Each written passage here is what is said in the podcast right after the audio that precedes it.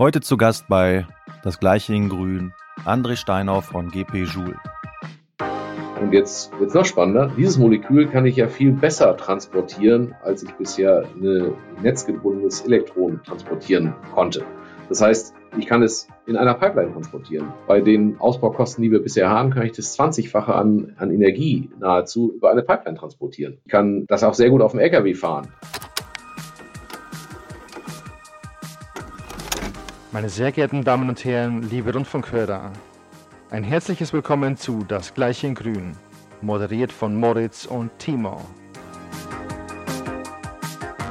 Ja, moin. Es ist wieder soweit. Eine neue Folge von Das Gleiche in Grün, die Emergenz in Sachen Podcast bezogen auf Nachhaltigkeit und Logistik. Und wie immer in gewohnter schleswig-holsteinerischen Art sitzt mir virtuellerweise Moritz Petersen gegenüber. Mein Gruß an den Norden kommt nicht von ungefähr. Moritz, erzähl doch bitte unseren Zuhörern, wen wir zu Gast haben. Ja, lieber Herr Landner, schön dich zu sehen. Ich bin neulich nachts aufgewacht, mitten in der E-Fuel-Debatte, schweißgebadet und habe gedacht, wir müssen auch in unserem Podcast mal dringend über die Energiewende reden, denn das ist ja schon verknüpft mit der Verkehrswende. Und dann habe ich mich hingesetzt und nach Gesprächspartnern gesucht und dann bin ich auf ein spannendes Unternehmen aus Schleswig-Holstein, das hast du ja schon mal gespoilert, gestoßen mit dem Slogan, der relativ ambitioniert ist, wir machen die ganze Energiewende. Und heute sitzt hier bei uns André Steiner, der Geschäftsführer bei GP Joule Hydrogen. Und ja, das ist nicht die richtige Kennenlerngeschichte, sondern in der Tat hat sich André bei, bei uns gemeldet nach dem allerersten Podcast mit einem richtigen Gast, mit äh, Kai Simon von, von Meva. Und seitdem waren wir los in Kontakt und jetzt war es einfach an der Zeit, äh, das Thema mal auseinanderzunehmen. So, ich stelle André aber erstmal kurz vor. Andres Betriebswirt hat in, im schönen Münster studiert und ist dann aber relativ bald nach Nibel umgesiedelt, um bei einer Bank dort Vertrieb und Marketing zu leiten. Und nach einer Zeit dort hat er sich möglicherweise gedacht, Nibel ist ganz schön groß, jetzt mal in einen kleineren Ort und ist nach Reußen-Köge gegangen zur GP-Gruppe und ist dort nun seit, äh, wenn ich richtig gerechnet habe, 14 Jahren in ganz unterschiedlichen Funktionen tätig und leitet heute eben den Wasserstoffarm der Gruppe. André, schön, dass du da bist und vielen Dank für deine Zeit. Ja, moin moin, äh, hier aus Nordfriesland. Danke Moritz, danke Timo, dass ich hier bei euch sein darf und bin ganz gespannt, worüber wir heute insgesamt reden können. Sehr gut, dann beginnen wir doch einfach mal. Vielleicht magst du uns einmal, denn ich bin ziemlich sicher, die allermeisten werden von, von eurer Firma noch nie gehört haben. Vielleicht, wenn sie jetzt auf der Messe waren diese Woche zum ersten Mal oder vielleicht auch mal vorher, aber ist jetzt nicht ganz, ganz bekannt. Was, was macht ihr denn alles unter der Überschrift, dass ihr die ganze Energiewende macht? Ja, wir sind klassischer Projektentwickler in erneuerbaren Energien. Damit sind wir gestartet 2009 als Unternehmen. Unsere beiden Gründer, Heiner Gärtner, Uwe Petersen, das sind auch die beiden Buchstaben in unserem Namen, GP, Gärtner Petersen, sind äh, Landwirte und die haben nach dem Studium die Höfe ihrer Eltern übernommen, einen im Norden, der andere im Süden. Und äh, die haben sich frühzeitig mit dem Thema Solar und äh, großen Solaranlagen äh, beschäftigt und dann solche auch projektiert und umgesetzt und gebaut. Zu einer Zeit, als man eher noch kleinteilig gedacht hat und 2004 die erste Großflächen-Solaranlage realisiert mit einem Megawatt Leistung. Das war zu dem Zeitpunkt die weltweit größte Solaranlage. Und äh, daraus äh, aus einem Erwerbsbetrieb, äh, sagen wir mal, ist dann Vollerwerbsbetrieb geworden für die beiden. Und da ist die Firma GP Joule entstanden. Ich bin der fünfte Mitarbeiter seit 2009 dabei und wir haben über, wir sind gestartet mit Erzeugungsanlagen, Solar. Sehr frühzeitig dann aber auch gesehen, das Ganze muss man auch speichern können. Das, was wir hier produzieren. Und selbst wenn damalig, damaliger Zeit die, der Anteil der erneuerbaren Energien noch relativ überschaubar war, war klar, in einer Welt, in der wir uns umstellen müssen, wird der Anteil erneuerbarer Energien, fluktuierender Ströme so groß sein, dass wir die Dunkelflaute überbrücken werden müssen. Und deswegen haben wir uns 2010 schon mit Wasserstoff beschäftigt als idealer Speicher, auch Langzeitspeicher. Wir haben uns auch mit Batteriethemen beschäftigt, zunächst auch in der Mobilität. Wir haben, äh, ich habe damals im Landkreis Nordfriesland das erste Elektroauto angemeldet. Die erste Rückfrage bei der Dame am Amt war, wo sind denn hier die AU-Unterlagen? Habe ich gesagt, das wird demnächst anders sein. Die wird es nicht mehr geben. Und so mit dieser Pionier, mit diesem Pioniergeist äh, sind wir eigentlich in allen Themen der erneuerbaren Energien und der erneuerbaren Kilowattstunde tatsächlich weiter fortgeschritten. Und Und wir sagen, wir machen die ganze Energiewende, weil wir nicht nur die Stromwende machen. Wir brauchen den Strom für alle Sektoren und äh, zu einem der größten Sektoren zählt halt die Wärme. Auch dort haben wir eine große Wende vor uns. Wir müssen weg von fossilen Energieträgern. Da wird fast alles auf elektrisch aufbasieren demnächst. Äh, ob direkt, äh, elektrische Direktnutzung oder andere Nutzung, auch Abwärmethemen oder halt auch äh, Wasserstoff, das sich ja noch entwickeln. Wir haben uns dann Gedanken gemacht, wie können wir diese Energie verteilen, auch in Wärmethemen. Wir sind sehr stark dort im Bereich Wärmenetze aktiv. Wir haben uns den anderen Sektor vorgenommen, das Thema der Mobilität, auch ein großer Energieverbraucher. Können wir dort dekarbonisieren, wie können wir dort 100 Prozent erneuerbare Energie reinbringen? Und das Thema, wie gesagt, auch mit Batterieautos sind wir gestartet, waren 2014, meine ich, der zweitgrößte Kunde bei BMW äh, nach Sixt für äh, den i3. Wir haben 20 i3s bestellt und das in die Mitarbeiterschaft gebracht. Bin auch einer der ersten Nutzer gewesen und stellt uns vor Herausforderungen im Thema Ladeinfrastruktur, Ladelastmanagement, weil unser 100 kW Anschluss dann doch etwas knapp war für 20 i3s. Aber die Erweiterung hätte so viel Geld gekostet, dass wir gesagt haben, das kann man auch intelligenter machen. Auch hier dort Lösungen geschaffen haben, wo wir gesagt haben, jetzt ist es dann auch was, was wir anderen anbieten können. Dort ist ein starker Geschäftszweig entstanden.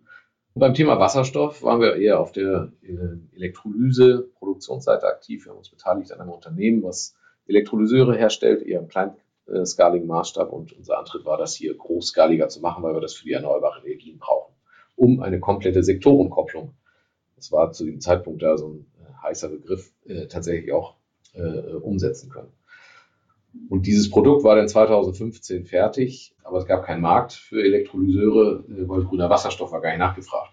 Also ein Produkt äh, aus Strom und Wasser im Grunde äh, dann einen Wasserstoff zu erstellen, wo man einen Großteil der Energie, die man reinsteckt, tatsächlich auch speichern kann. 75 Prozent der Großrat dort. Ähm, und dann war es meine Aufgabe als Projektleiter, für ein, ein Wasserstoffmobilitätskonzept umzusetzen und zu durchdenken, wie man mit Elektrolysen an Windparks mit den damaligen Regularien, die ja auch noch nicht wasserstofffreundlich waren, tatsächlich ein Geschäftsmodell aufbauen kann. Und das Projekt ist dann das Projekt eFarm gewesen, was sicherlich auch nicht nur in Deutschland bekannt ist, sondern mittlerweile auch weltweit, weil es ähm, in einer kompletten Wertschöpfungskette zeigt, wie man grüne Energie vor Ort in einer Region ähm, aus dem Strom ein Gas machen kann, einen Kraftstoff produzieren kann, dort für Akzeptanz sorgen kann, dass man auf diese Windmühle gucken muss, die den Strom produziert und dafür aber tatsächlich die Vorteile genießt in der regionalen Mobilität, dass der Bus leise, sauber die Kinder morgens zur Schule fährt. Und aus diesem kleinen Projekt, was doch relativ groß war, äh, ist tatsächlich auch ein eigener Geschäftszweig geworden und den darf ich nun leiten. Das ist die Business Unit Hydrogen, mittlerweile auch knapp 80 Mitarbeiter. Ähm, wir bewegen uns als Teil der Energiewende mit den Kollegen, die sich um Batteriemobilität kümmern, die sich um Wärmethemen kümmern, die sich um Stromverteilung kümmern, Stromerzeugung, Solar und Wind. Das sind alles die Themen, die wir begleiten, tatsächlich äh, an der ganzen Energiewende. Bewegen wir uns hier bei GP Joule. Mittlerweile rund 800 Mitarbeiter, stark wachsend, fokussieren uns hier, konzentrieren uns sehr auf den deutschen Markt, haben auch frühzeitig in Nordamerika waren wir aktiv im Bereich Solar haben das aber äh, mittlerweile abgegeben, das Geschäft, weil wir sehen hier in Deutschland und auch im nahen Europa, sehen wir sehr viel zu tun für uns und äh, deswegen fokussieren wir uns hier auf. Ja, das war so der grobe äh, Rundumschlag, was wir alles bei GBJU tun, alles unter dem Motto Trust Your Energy. Wir vertrauen darauf, dass wir mit der Energie, die wir haben, tatsächlich uns auch sehr gut hier versorgen können. Wir haben so viel Flächen zur Verfügung, wir können so viel Energie hier vom Acker holen, mit einer viel höheren Leistung als das die Photosynthese je kann, so dass wir hier sehr zuversichtlich sind und wir brauchen nur das Vertrauen drauf, dass es auch funktioniert, äh, dass wir es auch hinkriegen werden. Aber wir müssen ganz viele Dinge bewegen in allen äh, Themen, sei es auf regulatorischer äh, Ebene, sei es beim Verständnis der Kunden. Äh, wir haben natürlich auch viele Menschen mitzunehmen auf dieser Transformation. Da kommen wir dann aus einer Welt her im Bereich der erneuerbaren Energien, wo wir viel mit Bürgerenergie gemacht haben. Das heißt, das Thema Windparks hier im Norden, äh, wo wir herkommen. Windpark Reußen-Köge ist einer der ältesten Windparks, auch der größten Bürgerwindparks. Da sind alle Bürger beteiligt und können die Früchte sofort ernten in Form von Geld, beteiligt an den Erfolgen. Und das hat hier zu einer hohen Akzeptanz dafür gesorgt, äh, dass man die Energiewelt neu aufstellen muss. Das ist in anderen Landesteilen vielleicht nicht so durchgekommen. Da ist das vielfach investorengetrieben gewesen und da müssen wir viel für Akzeptanz sorgen.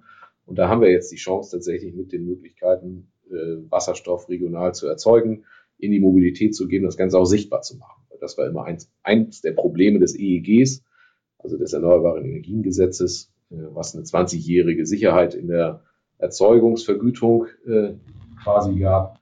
Sobald ich nach EEG eingespeist habe, meinen Grünstrom, der eigentlich als Graustrom galt und äh, ich gar nicht die Vorteile regional darstellen konnte, dass ich dort aus der Windmühle tatsächlich auch meinen Strom nutzen kann. Da haben sich einige Dinge geändert und äh, müssen wir aber auch tun, weil auf dieser Transformation will ich nicht sagen, gibt es Verlierer, das stimmt nicht. Wir sind alle Gewinner dabei, aber wir, es müssen sich einige umstellen, um auch diese Potenziale zu sehen und tatsächlich auch dieses äh, Gewinnergefühl auch tatsächlich zu, zu bekommen.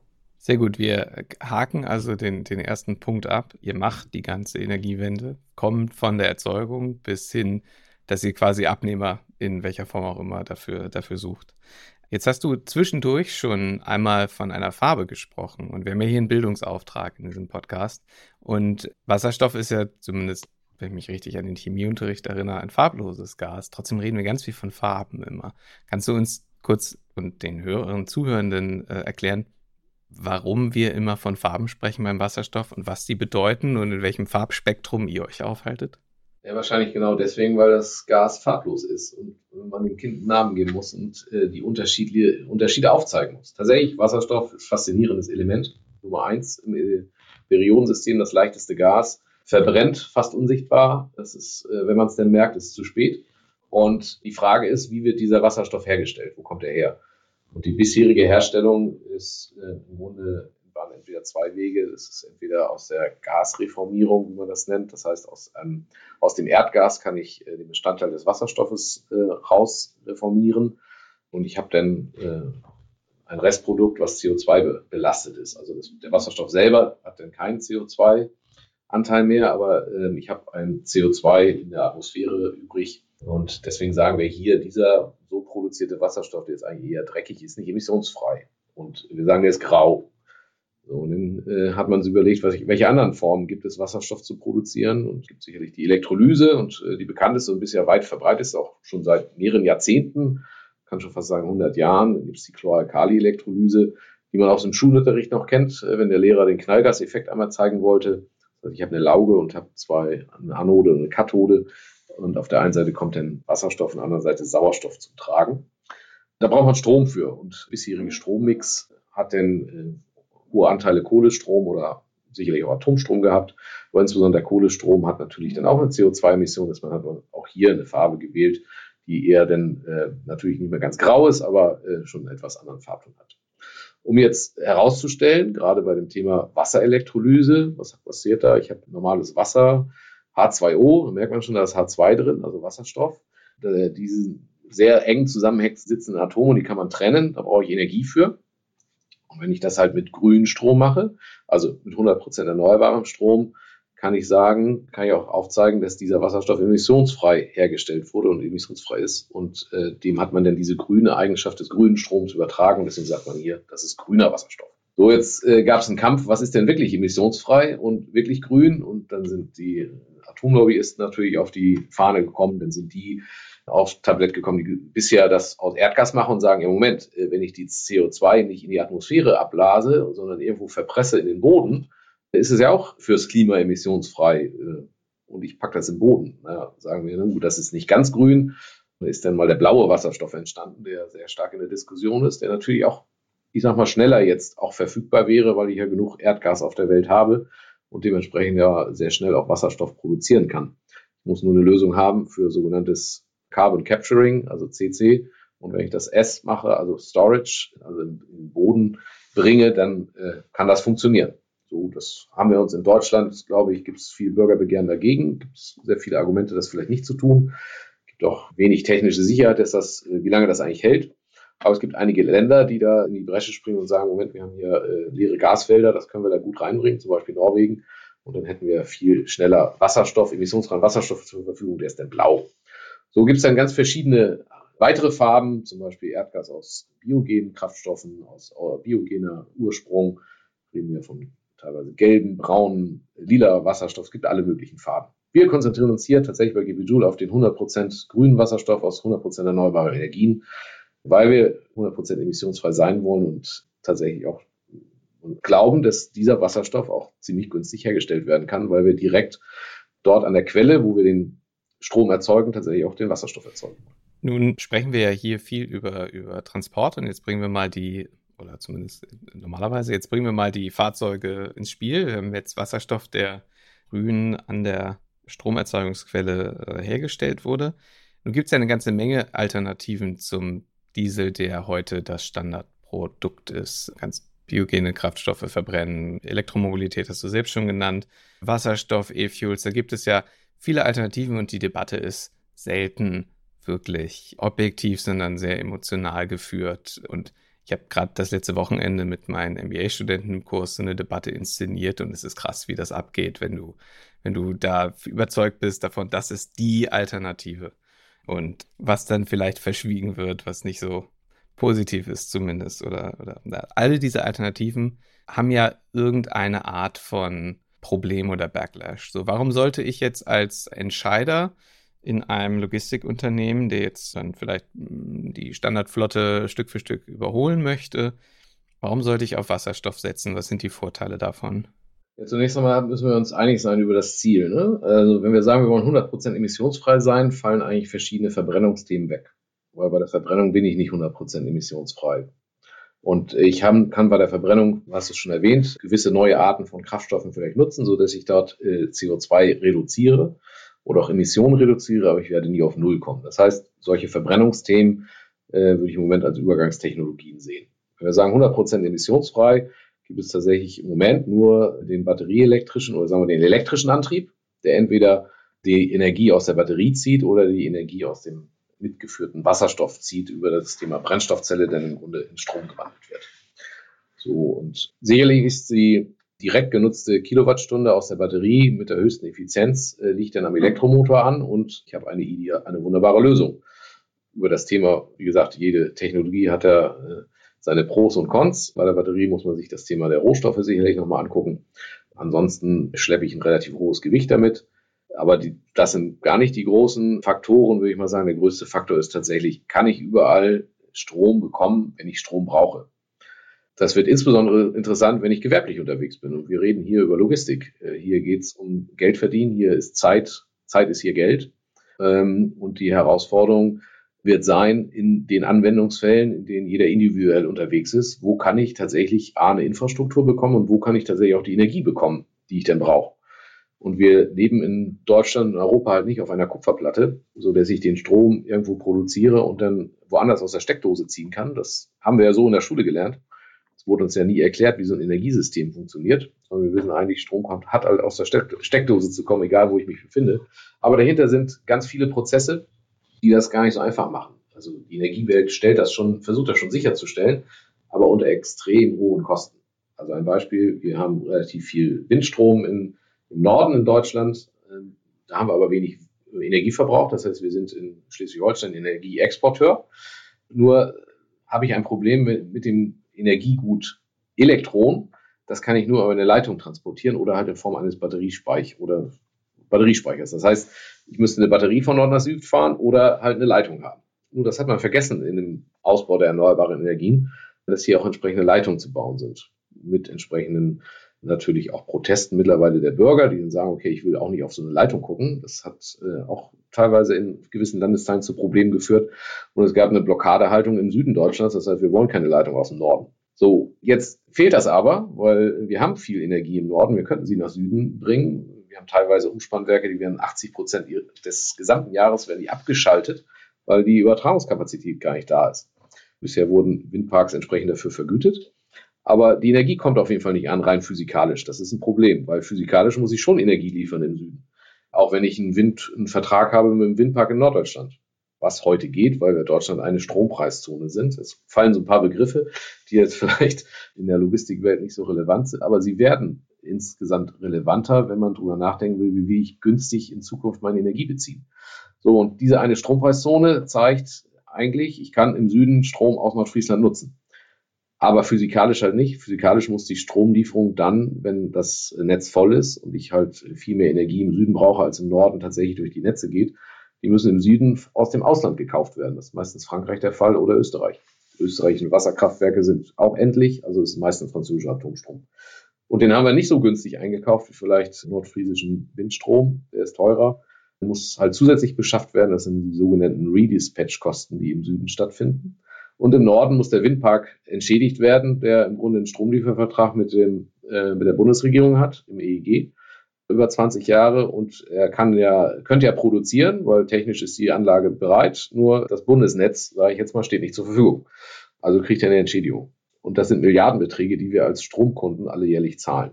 Also die Vergütung in, im Norden ist ein dreistelliger Millionenbetrag, aber die Redispatch-Kosten insgesamt für den Süden belaufen sich auf einen zweistelligen Milliardenbetrag. So, und das kann man und muss man besser machen, wenn wir die Energiewende und wenn wir hier das Energiesystem transformieren.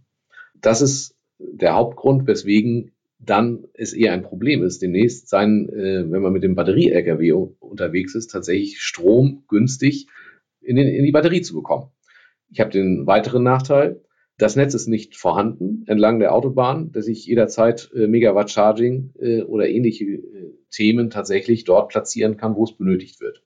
Ich werde also immer eine gewisse Möglichkeit haben, wahrscheinlich am Depot eine Ladesäule zu bauen, vielleicht auch zwei. Aber wenn ich größerer Spediteur bin und da irgendwie 200 LKWs auf dem Hof habe, wird das nicht so leicht funktionieren. Zumal der meistens abends geladen werden muss, der LKW, wenn er wieder auf den Betriebshof zurückkommt und dann in einer Zeit nach 2030, wenn Kohlestrom nicht mehr im Netz ist, Atomstrom ja schon lange nicht mehr, tatsächlich diese Kilowattstunde aus einer gespeicherten Kilowattstunde kommen muss. So, jetzt kommt dann nämlich die Überlegung, was kostet mich denn der ganze Spaß? Und das wird eine teure Tasse Tee. Und jetzt kommt der Wasserstoff zum Tragen. Der Wasserstoff hat den Vorteil, den kann ich jederzeit produzieren, wenn erneuerbare Energien gerade funktionieren. Das heißt, wenn die Sonne scheint und der Wind weht. Und insbesondere dort, wo ich einen Netzengpass habe, kann ich einen Elektrolyse anschmeißen und dann kann der Wind, kann die Windmühle ja trotzdem drehen und äh, die Energie des, was ich als Elektron produziere, wandle ich dann in ein Molekül um. Und jetzt wird es noch spannender. Dieses Molekül kann ich ja viel besser transportieren, als ich bisher ein netzgebundenes Elektron transportieren konnte. Das heißt, ich kann es in einer Pipeline transportieren. Bei den Ausbaukosten, die wir bisher haben, kann ich das 20-fache an, an Energie nahezu über eine Pipeline transportieren. Ich kann das auch sehr gut auf dem LKW fahren, den Wasserstoff, und von Nord nach Süd zur Not oder auf dem Zug, wie auch immer. Also ich habe ganz andere Distributionswege. Jetzt nochmal aus Sicht des Wasserstoffs, hat jetzt nichts mit Logistik zu tun. Derjenige, der Wasserstoff hat, kann das natürlich auch noch woanders hin verkaufen. Das heißt, er hat eine viel größere Auswahl. Er kann das in die Industrie verkaufen, kann das auch wieder rückverstromen natürlich, bewegt sich wiederum auf dem Strommarkt oder in die Mobilität als Kraftstoff oder als Prozessgas irgendwo hin. Das heißt, ich habe eine viel höhere Wertschöpfungsmöglichkeit, wenn ich Wasserstoff habe, wenn ich das Molekül habe. Vorher auf dem Strommarkt hätte ich nur auf dem Strommarkt weiter mein Elektron verkaufen können.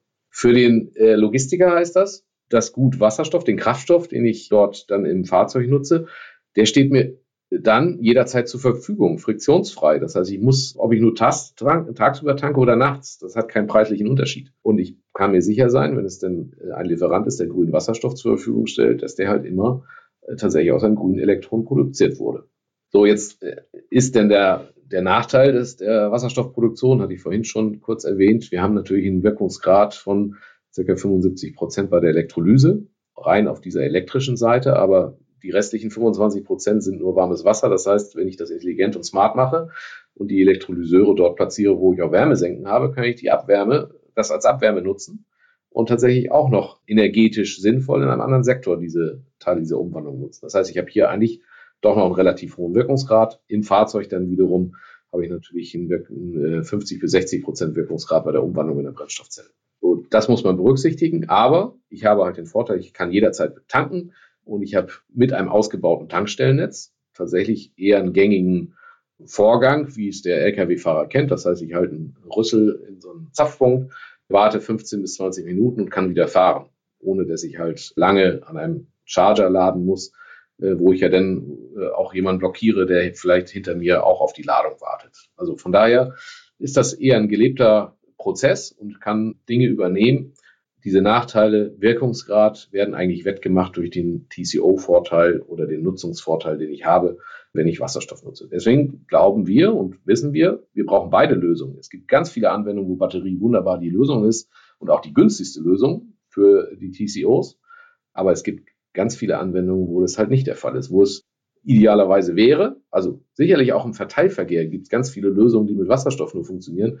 Weil wenn ich in der Großstadt Berlin beispielsweise irgendwo in der Innenstadt noch Ladepunkte installieren will, wird, wird uns eigentlich ein Vogel gezeigt vom Netzbetreiber, weil es gar nicht diese Kapazitäten gibt. Die müssen ausgebaut werden, aber die werden Jahre dauern. Deswegen kann es durchaus sein, dass auch gerade im Verteilverkehr wir viel mehr Wasserstoff-Lkw sehen werden, als uns die OEMs eigentlich glauben machen, weil es halt technisch gar nicht anders geht. Also ich, wir glauben hier sehr stark an eine Koexistenz beider Technologien, in welchem Verhältnis auch immer. Aber wir müssen, das äh, ist das Problem beider, beider Lösungen, wir müssen sehr stark die Infrastruktur ausbauen. Dieses Henne-Ei-Problem müssen wir lösen. Und deswegen ist hier unser Ansatz, wir bringen beides mit. Deswegen kümmern wir uns halt als GP-Tool tatsächlich auch um das Fahrzeug und die Infrastruktur, weil hohe Investments nötig sind und wir das Ganze natürlich auch mit Banken finanzieren und diese Banken sehr gerne auch eine gewisse Sicherheit in der Abnahme haben. Und deswegen mhm. müssen wir uns auch um die Fahrzeuge kümmern. Kannst du vielleicht noch, kurz, weil mich das persönlich total interessiert, mal Einblick geben über den, wir springen jetzt mal ganz kurz raus, über den europäischen Wasserstoffmarkt? Weil ähm, ich kann mir vorstellen, dass im speziellen südliche Länder, da wo sehr, sehr viel Sonne ist, wir haben gerade die Rekordhitzetemperaturen in Portugal und Spanien, dass für diese Länder Wasserstoffproduktion auch super interessant sein können als, als zukünftige Exportmacht in dem Bereich, wo, wo sehr viel Photovoltaik halt zum Einsatz kommen kann. Kannst du vielleicht da mal einen Überblick geben, wie sich der Markt entwickeln könnte? Absolut. Also wir plädieren hier sowieso für eine sehr europäische Denke, weil wir eigentlich wegkommen müssen von Abhängigkeiten von Staaten, die irgendwie weit weg sind und irgendwie vielleicht auch unseren Demokratieverständnissen nicht so ganz entspricht. Aber innerhalb Europas können wir das ja sehr gut und äh, wir verstehen uns da ja auch als Wirtschaftseinheit. Von daher müssen wir genau die Potenziale, wie du sie gerade sagst, auch entsprechend nutzen. Und die haben wir nun mal im Süden tatsächlich zum Beispiel im Bereich Photovoltaik und ich sage mal im, im europäischen Norden tatsächlich mit Wind. Und es wird natürlich auch Solar im Norden gehen, genauso wie es Wind im Süden geht. Also, aber die Größenverhältnisse sind, wie du es schon sagtest, so mehr, mehr Sonne im Süden. Aber wir haben da nicht nur die Herausforderung, Wasserstoff zu produzieren, sondern auch dort müssen wir natürlich transformieren. Also bisher sind auch diese Staaten ja abhängig von Gaslieferungen gewesen und anderen Energieimporten. Ähm, aber wir haben tatsächlich hier sehr große Potenziale, äh, auch hier Überschussenergien zu produzieren, so dass äh, wir aber auch wiederum nicht das Netz ausbauen müssten, um das Elektron in, nach Deutschland oder in die Industrie, mehr industrialisierten Länder zu bringen, sondern tatsächlich hier Wasserstoff zu produzieren und die Vorteile der Pipeline, des Pipeline-Transports zu nutzen. Das war halt bisher politisch äh, schwierig, weil Frankreich sich dagegen gestellt hat, dass äh, dort eine Pipeline von Portugal über Spanien bis nach Deutschland dann durch Frankreich läuft. Aber seit letztem Jahr muss man sagen, äh, ist auch dort, sind auch dort die Hürden gefallen, so dass tatsächlich jetzt gerade daran gearbeitet wird, dass dort eine Übertragungspipeline, die sogenannte Med-Pipeline, errichtet wird, die Wasserstoff von Südeuropa nach Mittel- und Nordeuropa, Mitteleuropa hauptsächlich tatsächlich bringen wird. Aber genauso sind Wege geplant aus Italien, es sind Wege aus äh, Südosteuropa geplant und wie auch aus Nordeuropa. Vielleicht teilweise auch nicht nur per Pipeline, weil das dauert ja auch ein paar Jahre, sondern schon dann sehr schnell auch mit Schiffstransporten innerhalb Europas. Also genau, diese Vorteile müssen wir europäisch sehen. Wo können wir günstig Energie produzieren? Wir dürfen allerdings nicht verkennen, Transportkosten werden sich auch niederschlagen auf den Produktpreis. Und wir haben schon einen Preisvorteil, wenn wir wenig Distributionswege haben. Deswegen wird es auch eine, einen guten Markt geben für regional produzierten grünen Wasserstoff aus regionalen Quellen. Äh, da werden wir nicht alles mitmachen können, wir werden nicht 100% autark sein, wir werden nach wie vor was, ich sage jetzt mal, importieren, aber dieser Importschwerpunkt könnte sich auf Europa konzentrieren. Wir müssten nicht mehr allzu viel aus dem außereuropäischen Ausland holen.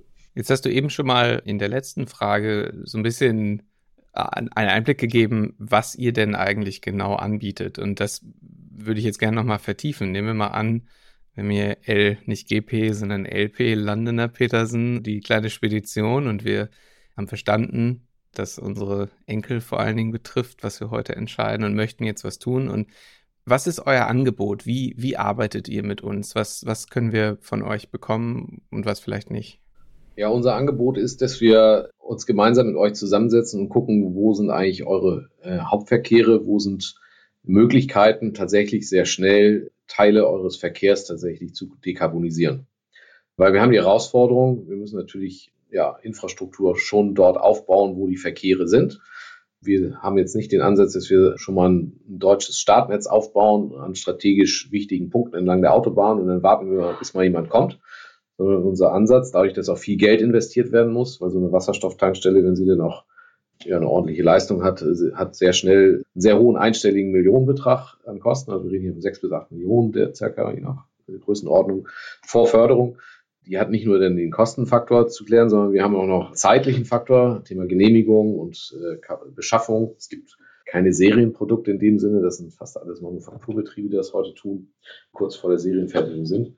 Ähm, also wir müssen sehr gut planen und gucken, was ist technisch möglich. Wir haben auch noch die Herausforderung, es gibt nicht allzu viel Angebot seitens der OEMs, entsprechend dort mit Fahrzeugen äh, zu kommen, jedenfalls jetzt kurzfristig.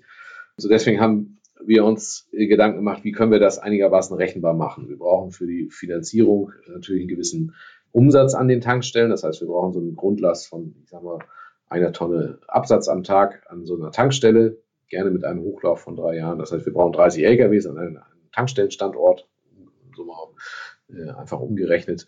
Und dann gucken wir, wo macht das Sinn? Seid ihr das schon alleine als Spedition, dass ihr sagt, von euren 300 LKWs äh, könnten wir schon mal 30 umstellen. Die fahren halt, ich sag mal, rund um den Betriebshof, kommen abends wieder. Können wir sofort sagen, okay, macht Sinn, wir bauen eine Tankstelle. Wir sehen zu, dass wir regional eine Elektrolyse aufbauen und die mit grünem Wasserstoff dann versorgt, diese Tankstelle. Aber die Welt ist ja durchaus breiter aufgestellt. Das heißt, wir gucken, wo habt ihr vielleicht die wichtigste Strecke mit von einem Kunden, der vielleicht sogar bereit ist, diese Emissionsfreiheit demnächst auch, euch auch zu vergüten, weil wir reden halt hier auch noch im Betrieb dieser Fahrzeuge noch von leicht höheren Kosten. Also kundengetrieben zu gucken, wo, habt, wo könnt ihr den Vorteil als Spedition tatsächlich auch für euch nutzen. Könnte sein, dass wir sagen, okay, das ist eine Strecke, die ist irgendwie 200, 300 Kilometer lang, das ist ein Kunde, den müsst ihr äh, da bedienen auf einer Linie und dann sagen, okay, an diesen zwei Standorten versuchen wir Tankstellen zu, aufzubauen in der Nähe vom Kunden und von euch.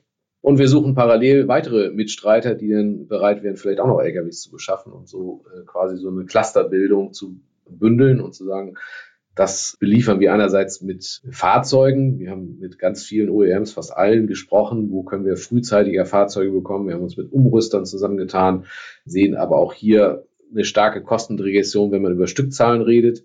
Also auch dort ist uns das wichtig gewesen, sehr schnell in größeren äh, Mengen zu denken, so dass wir auch hier förderunabhängiger werden. Weil für alle Themen, die wir dann gemeinsam angehen, ist im Moment das Thema Förderung relevant. Das heißt, wir werden gemeinsam dann einen Förderantrag stellen für das Thema Fahrzeuge, für das Thema Tankstellen und wir auf unserer Seite natürlich auch für das Thema Elektrolyse. Und dann warten wir auf einen Förderbescheid und dann können wir anfangen. So ist ja das heute klassische Vorgehen.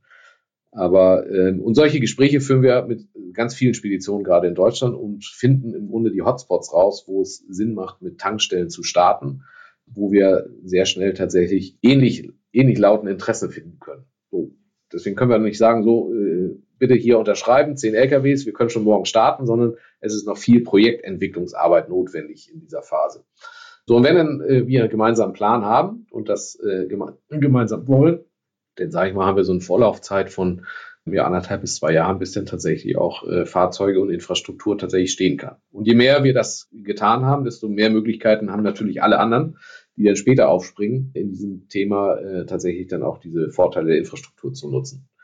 Wir haben mal gesagt, wir müssen das vielleicht auch noch ein bisschen einfacher den Einstieg gestalten. Deswegen äh, wollten wir, wollen wir hier in Vorleistung gehen und Fahrzeuge beschaffen und die dann im Pay-per-Use-Modell den Spediteuren zur Verfügung stellen weil es natürlich auch noch eine, aus Sicht der Spedition vielleicht etwas unsicher ist, wenig Erfahrung und dann wollen wir mehr das Risiko mit den Herstellern übernehmen. Diese Gespräche haben wir geführt und führen wir, weil auch das Thema Service und Wartung natürlich extrem wichtig ist. Aber ich sage mal, die, die jetzt als erstes mit uns starten, das sind auch Leute wie wir, die Pioniergeist haben, die wissen, okay, wenn mal was nicht funktioniert, da kann ich jetzt nicht gleich äh, die Oberpönale ziehen, ich muss halt irgendwie noch was, eine Lösung in der Hinterhand haben. Das heißt, es sind nicht die Terminverkehre, mit denen wir anfangen. Es ist nicht, ich sag mal, der Stückgut-Spediteur, der seinen Laderaum bestmöglich vermarkten muss und günstigst vermarkten muss, sondern es ist, man muss sich da schon genau die, die Segmente raussuchen, wo, wo man schon die Lösung sehr gut in den Markt bringen kann, aber tatsächlich auch mit den ersten Kinderkrankheiten tatsächlich auch dann umgehen kann. So, aber dann, das Beispiel der Schweiz zeigt es ja, die Fahrzeuge laufen, die funktionieren. Da gibt es eine hohe Zufriedenheit. Das hoffen wir dann auch mit den anderen Fahrzeugen zu haben, die hier im deutschen Markt dann jetzt immer mehr auch umgesetzt werden können. So, ich muss sagen, brauchen wir das wahrscheinlich gar nicht mehr, dieses Komplettangebot, was wir anbieten, dass wir sagen, wir bringen das Fahrzeug mit und packen ein Tankpaket rum und wir einigen uns auf eine Laufzeit mit einem äh, Kilometerpreis, weil dann jede Spedition individuell entscheiden kann, okay, ich brauche eine, brauche Fahrzeuge bei mir auf der Bilanz.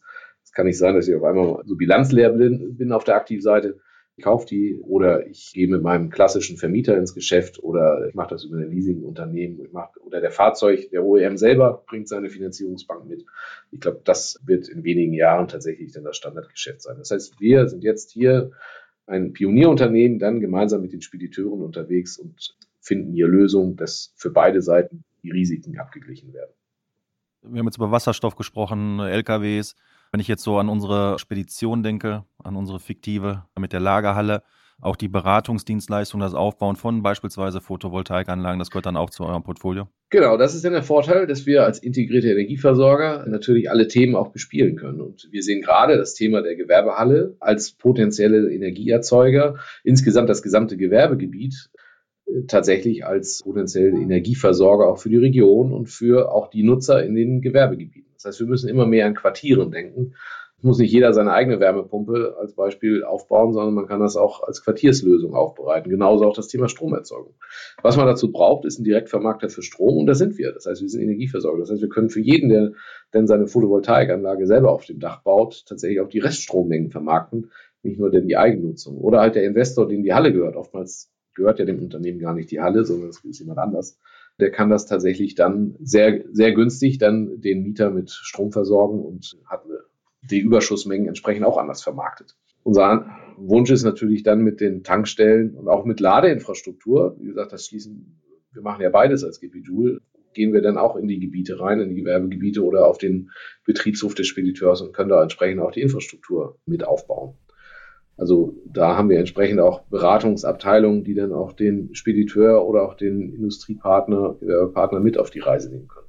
Ich hätte so gegen Ende noch zwei kürzere Fragen. Die erste ist aus dem ganzen Paket, was ihr quasi anbietet und ihr euch ja mehr oder weniger uns so ein bisschen als Spediteur den, den Weg aufmalt und uns bei allen oder wir es gemeinsam entwickeln.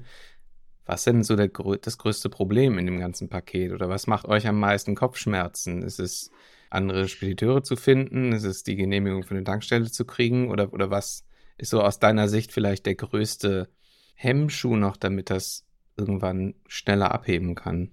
Also ganz interessant hat auch die Messe gezeigt. Ich glaube, das Problem sind nicht unsere Kunden. Also die Spediteure, ihr als fiktive Spediteure hier, ihr seid am überzeugtesten, dass das der Pfad ist, den gegangen werden muss. Dass es beide Wege gibt und dass es ganz viele Anwendungsmöglichkeiten für das Thema Wasserstoff gibt, weil ihr habt, ihr habt den Kundendruck. Eure Kunden wollen von euch, dass ihr emissionsfreie Mobilität anbietet, dass ihr den emissionsfreien Transportkilometer nutzt. Von daher, da, da habe ich die wenigsten Sorgen, dass wir die Fahrzeuge nicht loswerden oder dass wir nicht äh, die Spediteure finden, die diesen Wasserstoff nutzen. Ich glaube, unser Vorteil ist, dass wir das sehr umfassend als Komplettpaket anbieten können und euch da auch Sorgen nehmen können.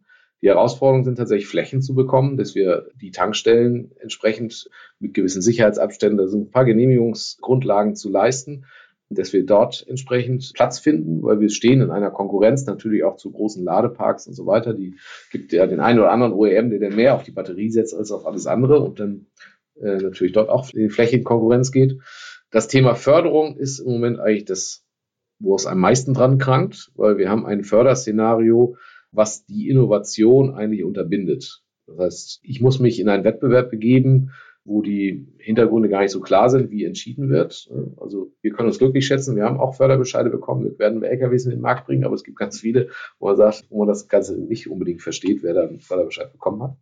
So, dann dauert es relativ lange, bis klar ist, äh, wer einen Förderbescheid bekommt. Und erst dann kann ja der OEM oder der Umrüster oder wer auch immer gerade erst planen, wie viel Brennstoffzellen er bestellt. Das heißt, er hat auch gar nicht die Möglichkeit, auf die Kostenregressionsreise zu gehen und zu sagen, okay, ich bestelle jetzt mal 500 äh, Brennstoffzellen, weil ich habe hier Kunden für 500 äh, Fahrzeuge.